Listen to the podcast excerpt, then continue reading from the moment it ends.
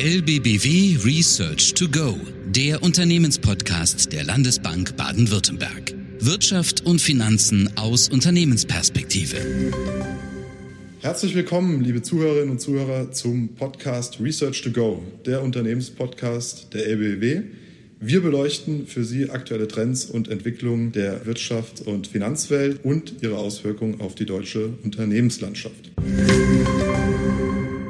Mein Name ist Clemens Bunschuh. Ich begrüße Sie ganz herzlich. Ich stelle mich an der Stelle auch kurz vor. Ich verantworte im Bereich Research die Einheit Research für Privat- und Unternehmenskunden und bin für die nächsten Podcast-Folgen Ihr Gastgeber. Ich möchte unseren Chefvolkswirt Uwe Burkhardt ganz herzlich verabschieden. Er wird sich in den nächsten Monaten neuen Aufgaben und Herausforderungen widmen. Er lässt Sie alle ganz, ganz herzlich grüßen und bedankt sich für die treue Zuhörerschaft in den letzten Monaten. Wir wünschen ihm viel Erfolg und gutes Gelingen für seine neuen Aufgaben. Wir wollen heute über Schwankungen am Devisenmarkt diskutieren. Deshalb freue ich mich sehr, dass wir den Leiter unserer Finanzmarktstrategie, Dr. Thomas Meissner, für einen Austausch gewinnen konnten. Thomas, schön, dass du da bist und hallo. Hallöchen. Vielleicht kannst du kurz mal erläutern, wie die aktuelle Lage am Devisenmarkt sich gestaltet. Du hast vor kurzem auch eine neue Studie hierzu rausgebracht und Schwankungen am Devisenmarkt explizit untersucht. Und vielleicht kannst du einfach mal zum Einstieg ein bisschen was zu deinen Beweggründen sagen. Ich war es nicht ganz alleine, wir waren zu viert mit drei Kollegen hier aus dem Research und wir fanden es spannend, jetzt im Jahr 2021, wie gerade eben bei den Devisenmärkten, wie es da läuft. Der Euro ist wieder ein bisschen auf dem Rückmarsch, anders als beispielsweise 2020.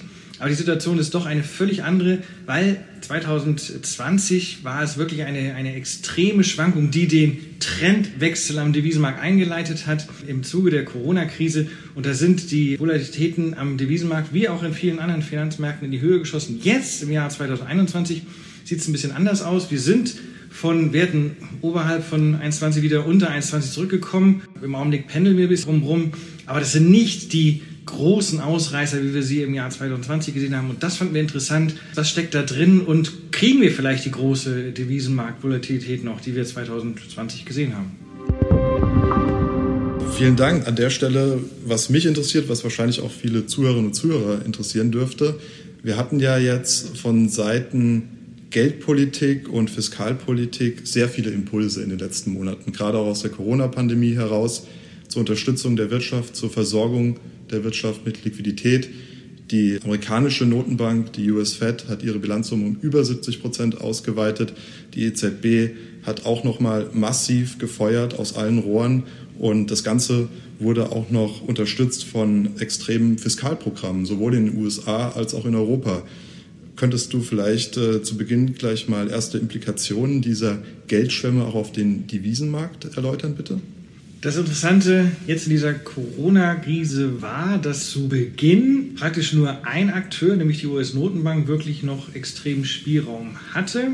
Sie hatten noch Spielraum, die Zinsen zu senken. Die anderen Notenbanken waren eigentlich fast alle schon bei Null oder unter Null. Und jetzt im Jahr 2021 ist es eben auch so, dass ja im Endeffekt alle in dieselbe Richtung marschieren. Und das bezieht sich eben nicht nur auf die Geldpolitik, sondern auch auf die Fiskalpolitik. Alle waren sehr, sehr, sehr besorgt um die Situation nach dem Ausbruch der Corona-Pandemie weltweit. Und alle haben, ja, wie du es auch gesagt hast, praktisch mit denselben Mitteln geantwortet. Extreme Fiskalprogramme, natürlich dann Anleihekäufe der Notenbanken. Aber das war relativ gleichgerichtet in allen Währungsräumen. Nicht, die Schweiz nicht anders als Großbritannien, Japan, der Euroraum, USA.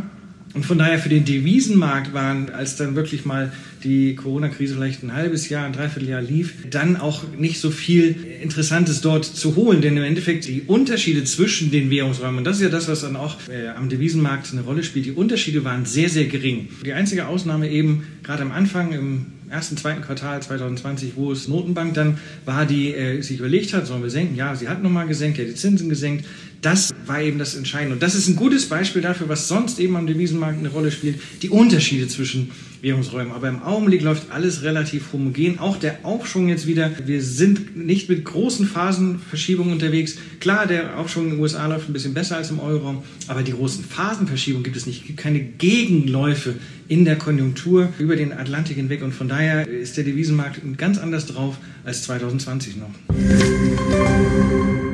Als nächstes, Thomas, würde mich interessieren, was waren denn deiner Meinung nach historisch betrachtet eher hohe und was eher niedrige Wallungen an den Devisenmärkten? Kannst du vielleicht die Wechselkursvolatilitäten hier mal historisch einordnen für uns? In der Studie, die wir geschrieben haben, haben wir verschiedene Volatilitätsmaße uns angeguckt. Man kann natürlich gucken, einfach sagen wir über ein halbes Jahr zurück, wie stark haben da Wechselkurse geschwankt. Man kann sich angucken, was wird an den Finanzmärkten gehandelt. Da werden Derivative gehandelt, aus denen man Volatilität herausrechnen kann.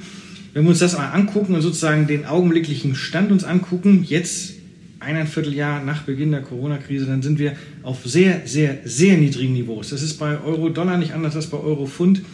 Wir sind praktisch in einem Quadranten, Quartil, im, im untersten Quartil. Wir haben Werte, die sind so niedrig. Drei Viertel aller Schwankungen in der Vergangenheit waren höher als das, was wir heute sehen, mindestens. Also wir sind in einem sehr niedrigen Niveau angelangt. Das war natürlich im Zuge der Corona-Krise schon anders, gerade als die ausbrach, als das über die, vor allem die Industriestaaten der Welt hereinbrach. Da waren natürlich die, die Finanzmärkte alle in heller Aufregung. Aber selbst diese Werte, die wir damals hatten, waren nicht zu vergleichen mit Werten beispielsweise aus der Finanzkrise bei Eurofund. Der Brexit spielte eine große Rolle. Da waren die großen Volatilitäten. Also Corona war einschneidend. Aber die Schwankungen, die wir da an den äh, Devisenmärkten gesehen haben, waren glimpflich und sie sind eben jetzt bis heute dann auch extrem wieder abgeflaut. Wir sind in einer sehr ruhigen Marktphase, das muss man sagen. Ja, und es ist ja absolut erstaunlich angesichts der vielen negativen Nachrichten, die natürlich auch in den letzten Monaten auf die Finanzmärkte eingeprasselt sind, seitens Rückschläge in der Pandemiebekämpfung, seitens äh, Verschiebung der Konjunkturerholung aufgrund längerer Lockdowns als erwartet. Also da gab es ja wirklich viel negativen Newsflow. Umso bemerkenswerter, dass sich hier die Devisenmärkte in solch ruhigen Fahrwassern befinden. Ein weiterer Faktor, den wir uns anschauen sollten, um die Wechselkurse zu prognostizieren, zu analysieren, ist das sogenannte Konzept der Kaufkraftparität. Vielleicht kannst du das mal für uns alle plastisch darstellen. Was hat es mit diesem Konzept auf sich? Was ist die Kaufkraftparität? Vielleicht kannst du an der Stelle auch mal auf den Big Mac Index eingehen, um das hier zu veranschaulichen und uns einfach dieses Konzept nochmal näher zu bringen. In unserer Studie, die wir geschrieben haben, haben wir erstmal die These aufgestellt und wir haben sie für uns selber auch sozusagen belegt, dass der Devisenmarkt bestimmten Faktoren unterliegt, bestimmten Einflussfaktoren, die den Devisenmarkt bestimmen. Die bestimmen die Niveaus, also Euro-Dollar im Niveau, heute ungefähr 1,20 wird bestimmt von verschiedenen Faktoren. Der Trend, also ob Euro aufwertet oder der US-Dollar aufwertet, das wird von denselben Faktoren bestimmt und wir haben eben festgestellt, auch die Wohle, also die Schwankungen am Markt werden von denselben Faktoren beeinflusst und da spielt die Kaufkraftparität eine ganz große Rolle. Wenn man sich mit Währungen auseinandersetzt, im Lehrbuch findet man als allererstes immer die Kaufkraftparität. Gemeint ist, dass Währungen darauf reagieren müssen, wie unterschiedlich die Inflationsraten laufen. Also wenn eine Waschmaschine in den USA so viel kostet, im Euroraum so und so viel, und dann plötzlich die Inflation in den USA anzieht, dann muss der Dollar abwerten, um die Waschmaschine dann überhaupt noch auf dem Globus verkaufen zu können. Und deswegen sind eben die Währungen durchaus gebunden daran, wie die Inflationsdifferenzen laufen. USA gegen Euroraum, Euroraum gegen England, England gegen Japan. Und Big Mac Index ist ein gutes Beispiel. Der Economist, die Zeitschrift, die rechnet das ständig aus. Im Internet findet man eigentlich laufend dazu Konstruktionen. Man, ansonsten wird es auch einmal im Jahr publiziert. Da wird genau geguckt, was ist ein Big Mac, also der, sozusagen der, der Vergleichsmaßstab ist der McDonald's Big Mac. Dann wird geguckt, was kostet der in einer bestimmten Währung, japanische Yen oder britisches Pfund. Dann wird das Ganze umgerechnet, gleichnamig gemacht, meistens in Dollar. Und dann wird geguckt, welche Währung ist eigentlich überbewertet? Wo ist der Big Mac eigentlich viel zu teuer gegenüber dem Vergleichsmaßstab Dollar? Wo ist der Big Mac viel zu billig? Und welche Währungen werden wohl in nächster Zeit aufwerten? Welche Währungen werden in nächster Zeit abwerten? Das ist plastisch gemacht, äh, was das, das Konzept der Kaufkraftparität meint. Aber man sieht gleich an dem Big Mac Index auch, das gibt lange Zeiten, wo Währung wirklich unter- oder überbewertet bleiben können. Also sie müssen nicht unmittelbar reagieren, wenn man feststellt, ja, der Big Mac ist in London viel zu teuer und der Big Mac in, in Tokio viel zu billig. Nein, diese Abweichungen, die halten sehr, sehr lange auch an. Ja, vielen Dank. Vielleicht hätten wir doch lieber bei den Waschmaschinen bleiben sollen, weil da kriege ich ja schon fast wieder Hunger. Jetzt hast du so viel über den Big Mac Index geredet, aber vielen Dank. Ich denke, anhand dieses Konzepts wird das ganze Thema auch ganz anschaulich. Ob Waschmaschinen oder Big Mac Index, was mich interessieren würde, ist dieses Konstrukt jetzt rein theoretischer Natur? Ist es was für die Akademie, für die Universitäten? Oder kann man das auch ganz konkret in der Praxis als Devisenmarktanalyst anwenden, Thomas?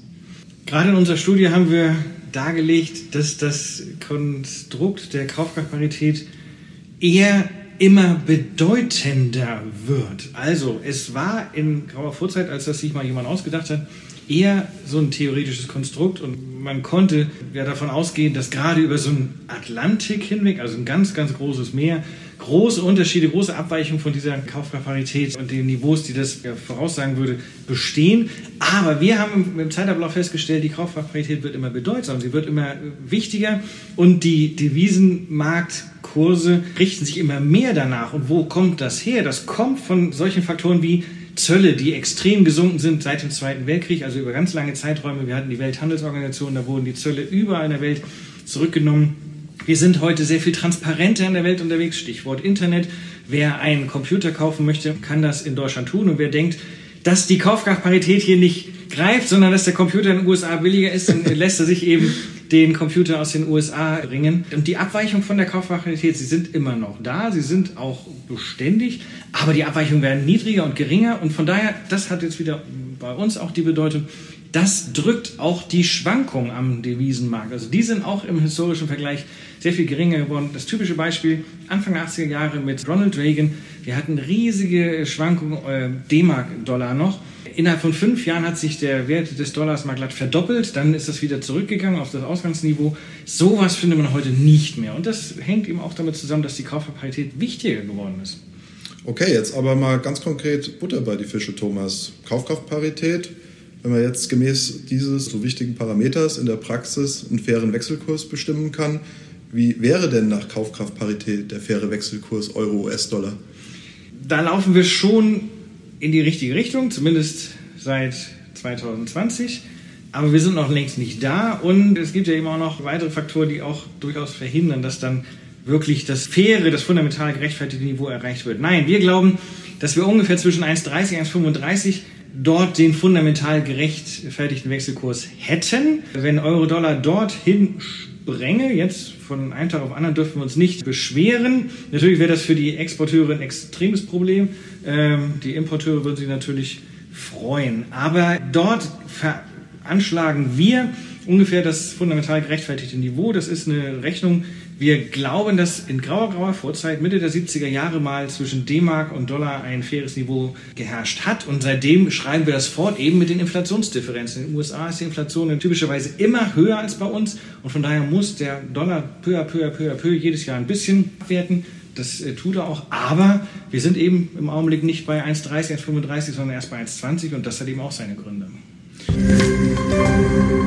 Eingangs hatten wir ja auch schon über die Staatsverschuldung geredet, die massiv ausgeweitet wurde im Zuge der Pandemiebekämpfung, sowohl dies als auch jenseits des Atlantiks.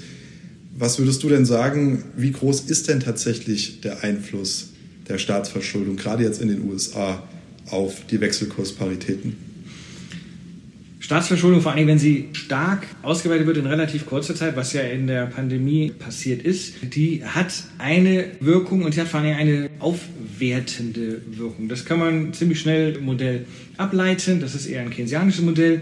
Die Wirkung lässt so ungefähr nach anderthalb Jahren spätestens nach. Was dann noch eine Rolle spielt neben der Kaufkraftparität sind die Zinsen. Also wenn die Zinsen in den USA höher sind als bei uns, dann treibt das typischerweise auch den Dollar und wenn jetzt in den USA die Diskussion losgeht, wann wird jetzt die US-Notenbank tapern, wann wird die US-Notenbank erhöhen, dann wird das den Dollar auf jeden Fall stützen und auch wieder aufwerten lassen. Denn davon können wir ausgehen, die EZB wird in dieser Richtung zunächst mal überhaupt nichts tun. Also Sie äh, stemmt sich gegen jede Erhöhung äh, der langfristigen Zinsen. Sie äh, schließt Zinserhöhungen bis zum St. Nimmerleinstag praktisch aus.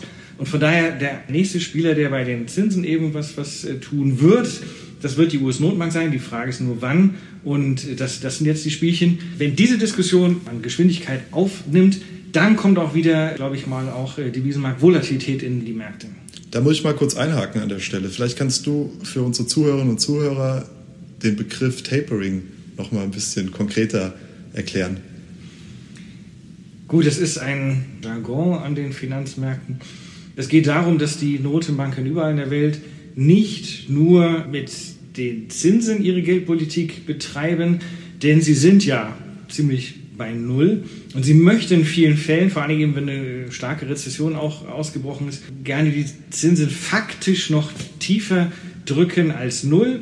Und sie haben viele, viele Notenbanken den Weg gesucht, dass sie zu Anleihekäufen ganz, ganz großem Stil in Billionenbeträgen aufgenommen haben. Und das läuft von Monat zu Monat und von Quartal zu Quartal. Und dieses Tapern bedeutet im Wesentlichen, dass eine Notenbank sich dazu entschließt, diese Anleihekäufe peu à peu zurückzufahren, zu verkleinern, weniger pro Monat zu kaufen und dann irgendwann vielleicht auch mal dann bei Null wieder zu sein. Im Augenblick die kanadische Notenbank hat das schon für sich so entschieden. Von den ganz großen Notenbanken ist das im Augenblick noch nicht zu sehen. Jetzt haben wir ja schon einige Treiber für die Wechselkursparitäten herausgearbeitet. Zum einen die Staatsverschuldung, die Kaufkraftparität, die Zins- und Renditedifferenz, die Geldpolitik der jeweiligen Notenbanken. Was würdest du denn sagen, Thomas, ist aktuell jetzt gerade für den Euro-US-Dollar der wichtigste Treiber für die nächsten Monate? Also es sind dann im Endeffekt Dinge, die eigentlich der gesunde Menschenverstand auch einem sagt. Also wo läuft es konjunkturell besser? Und also nicht nur das ist in der relativen Betrachtung, sondern vielleicht sogar wirklich, wo könnte eine so tolle Konjunktur um sich greifen, dass, dass wir eine, eine Hochkonjunktur, einen Boom bekommen und wo dann auch die Notenbank gezwungen wäre, wirklich die Zinsen schnell zu erhöhen, um Inflationsdruck aus den Märkten zu nehmen. Also wir gucken, wo läuft es konjunkturell gut, welche Notenbank ist unter Zugzwang und natürlich wird die, die Fiskalpolitik betrachtet. Wir sehen, dass weiterhin jetzt zur Aufarbeitung der Corona-Pandemie alle Finanzministerinnen und Finanzminister weiterhin die Volkswirtschaften stützen. Aber wir sehen da relative Unterschiede. In den USA wird ein sehr viel größeres Rad gedreht an der Stelle, als was im Euroraum passiert. Zumal bei uns ja auch ja, das mit dem Wiederaufbaufonds noch nicht ganz richtig in die Gänge gekommen ist. Also wir gucken auf die traditionellen Dinge, Fiskalpolitik, Geldpolitik, wo läuft es konjunkturell, was werden die langfristigen Zinsen machen, gibt es da Sondereffekte, die nicht von den, von den Entwicklungen am kurzen Ende gedeckt sind. Darauf gucken wir und das ist auch weiterhin relevant für die Devisenmarktanalyse. Jetzt haben wir ja viel auch vor allem über den Euro-US-Dollar als wichtigstes Währungspaar geredet. Thomas, kannst du vielleicht noch ein bisschen was zu den Nebenwährungen sagen, beispielsweise zum Pfund und zum Franken? Wie ist denn da deine Einschätzung? Das Pfund hat eine Sonderentwicklung hinter sich in den vergangenen Jahren, praktisch zurück bis 2016, auch schon 2015, wo es um den Brexit ging, um die Abstimmung, um die Abwicklung dieses Ganzen. Da spielten die Zinsen, da spielten auch fast die, die Fiskalpolitik nur eine sehr untergeordnete Rolle. Dieser Sondereffekt Brexit für uns ist ja peu à peu jetzt erledigt, weil wir eben ein Prozedere gefunden haben, wo Großbritannien mit Europa einen Modus vivendi gefunden hat. Und jetzt kommen wieder die traditionellen Faktoren ins Spiel, die, die Zinsen eben und die Konjunktur. Franken ist eine ganz, ganz eigene Geschichte. Der Franken reagiert vor allen Dingen auf politische Dinge. Also wenn in der Welt die Risk-Off-Stimmung um sich greift, wenn wir geopolitische Krisen haben, wenn vielleicht irgendwo ein bewaffneter Konflikt auch ausbricht, der äh, Auswirkungen hat auf die Weltwirtschaft, dann trifft das den, den Franken in der Regel so, dass er stark aufwertet. Und dann steigt natürlich auch die Wohler im Franken extrem an. Abgesehen davon glauben wir, dass die Schweizer Notenbank das so handhabt, starke Aufwertung versucht sie zu vermeiden. Sie interveniert auch ein paar Mal. Sie setzt die Zinsen niedriger als die EZB und damit fällt sie dann ganz gut. Und ansonsten hofft sie, dass eben keine geopolitischen Krisen entstehen. Aber das ist dann auch die Zeit, wo der Franken große, große Volatilität zeigt. Aber das ist ein Sonderfall, weil das eben einer von diesen sicheren Häfen ist. Beim Yen kann man es mitunter auch manchmal erleben. Das sind dann die Japaner selber, die Geld zurückholen, wenn die geopolitischen Risiken ansteigen. Äh, an der Stelle laufen diese beiden Währungen also ein bisschen ähnlich. Aber abgesehen davon sind es dann doch ökonomische Faktoren, die auf längere Sicht die Werte treiben, also die Niveaus treiben und auch, wie wir eben festgestellt haben, die Trends und die Wohler. Ja, wenn wir schon mal in Europa sind bei den verschiedenen Währungen, dann bleiben wir doch beim Euro-Raum und beim Zusammenhalt des Euro-Währungsraums. Ich denke, das interessiert gerade viele Unternehmen in diesen aktuellen Krisenzeiten. Und vielleicht, Thomas, kannst du noch mal ein bisschen was zur Festigkeit, zur Stabilität des Euro-Währungsraumes sagen und welche politischen Risiken aus deiner Sicht aktuell auf der Agenda stehen? Der Zusammenhalt des Euroraums ist praktisch seit Beginn des Euros eigentlich immer ein Thema. Und immer wenn Krisen um sich greifen, steht der Zusammenhalt des Euros auf der Agenda. Manchmal zu Recht, manchmal nicht so zu Recht nach meinem Dafürhalten. Es ist dann eine Frage, ob der Euroraum wirklich ein optimaler Währungsraum ist. Und das ist immer, steht immer dann in Frage, wenn die Diskrepanzen zwischen den Ländern stark zunehmen. Also wenn die Südländer nicht mithalten mit den Nordländern, wenn die Inflation in den Südländern höher ist als im Norden oder andersrum. Auch diese Zeiten hatten wir gesehen, wo die Inflation im, im Euroraum sehr, sehr stark unterschiedlich war wo die Inflation zum Teil auch in Nordländern höher war. Das Entscheidende ist, ist die einheitliche Geldpolitik wirklich etwas für alle Länder oder tun sich dann Unterschiede auf, sodass einige Länder zurückfallen und es vielleicht auch gar nicht mehr aufholen können? Im Moment sehen die Märkte das sehr, sehr entspannt mit dem Auseinanderbrechen des Euros und der Grund ist vor allen Dingen jetzt auch in der Corona-Pandemie, die Fiskalpolitik wird gerade im Euroraum, so wie ich es interpretiere, nicht nur vereinheitlicht, sondern vor allen Dingen zentralisiert. Und das hängt mit dem Wiederaufbaufonds zusammen und mit den äh, Programmen, die, die Brüssel an der Stelle aus der Taufe hebt, eben auch den Verschuldungsmöglichkeiten, die Brüssel jetzt bekommt. Und für mich ist das der Einstieg in eine einheitliche Fiskalpolitik. Irgendwann ganz am Ende des Horizonts sehen wir dann vielleicht auch irgendwann mal eine Finanzministerin, einen Finanzminister für den Euroraum. Ich glaube, der Einstieg ist auf jeden Fall gemacht und das sehen die Märkte anscheinend eben auch so. Das heißt, das ist im Endeffekt eine Versicherung für diejenigen Länder, die wirtschaftlich nicht so gut dastehen. So gesehen im Augenblick ist das Risiko, dass der Euroraum auseinanderbricht, sehr viel geringer als beispielsweise noch nach der Finanzkrise und in der Eurokrise 2014. Du hast jetzt gesagt Einstieg in die Fiskalunion. Ich sage Einstieg in die Schuldenunion. Wie gesagt, ich überlasse es jedem Einzelnen und jeder Einzelnen, das zu bewerten. Ich als Analyst muss erstmal zur Kenntnis nehmen, was dort passiert ist auf der europäischen Bühne und was da passiert. Dass das natürlich alles seine Vor- und Nachteile hat, ist keine Frage. Die Bewertung, wie gesagt, lasse ich jedem Einzelnen. Aber wir als Analysten müssen erst einmal einfach gucken, was ist passiert und wo läuft das hin und was heißt das. Und ja, was können wir daraus für jeden Einzelnen, der am Markt tätig ist, dann irgendwie als Fazit ziehen? Ich will das im Augenblick gar nicht richtig bewerten, denn die Ausgestaltung steht ja auch noch gar nicht richtig fest. Also das sind auch durchaus immer noch Abzweige möglich zu einer besseren Ausgestaltung, zu einer schlechteren Ausgestaltung. Aber ich glaube, die Grundlagen sind gelegt und ganz, ganz, ganz am Horizont sehen wir eine Finanzministerin, einen Finanzminister für den Euroraum. Ja, ich denke auch, Europa ist da entsprechend am Scheideweg, muss sich entscheiden, in welche Richtung es gehen will einfach eine weitere Integration in Richtung Vereinigte Staaten von Europa, eben dann mit den entsprechenden einheitlichen Ministerien und Institutionen, die dann auch wirklich äh, Durchsetzungskraft und Durchsetzungsgewalt entfalten können, oder eben Rückkehr zu mehr souveränen Rechten der einzelnen Nationalstaaten. Und ich denke gerade auch, wenn man das geostrategisch betrachtet, zwischen den beiden großen Blöcken China und USA muss Europa seinen Weg finden und das geht unseres Erachtens auch nur mit einer zunehmenden Integration. Zu guter Letzt, Thomas, welches Resümee ziehst du aus den aktuellen Marktentwicklungen? Was ist dein Fazit der Devisenmarktentwicklung? Fazit ist, wir sind im Augenblick an einem Punkt, wo die Marktvolatilität am Devisenmarkt niedrig ist. Es hat seine Gründe. Die Gründe sind eben auch kürzerfristiger Natur. Sie liegen auch in der Bekämpfung der ökonomischen Folgen der Corona-Pandemie. Wir warten auf bestimmte Punkte, auf bestimmte Signale, wo wir dann erwarten können, dass dann die Devisenmarkt wohl wieder anzieht. Wir glauben, einer der ersten Spieler, der äh, hier auftreten wird, das wird die US-Notenbank sein. Und dann wird wahrscheinlich auch wieder ein bisschen Musik reinkommen. Die Wechselkurse zwischen den Hauptwährungen der Welt haben zu Beginn des laufenden Jahres partiell neue Richtung eingeschlagen. Das ist beim Pfund so gewesen, natürlich auch bei Euro-Dollar. Die Anpassungen an diese neuen Gleichgewichtskurse laufen nach meinem Dafürhalten im Augenblick in ruhigen Bahnen ab. Wir haben noch keine neuen Höchststände bei der Wohler erlebt. Im Gegenteil, und ein spürbarer Anstieg der Wechselkurswohler, ja, den sehen wir im Augenblick nicht. Wir warten auf bestimmte Signale. Vielen Dank, lieber Thomas, für die ausführliche Analyse zum Devisenmarkt. Das war Research to Go, der Unternehmenspodcast der Landesbank Baden-Württemberg für Unternehmen.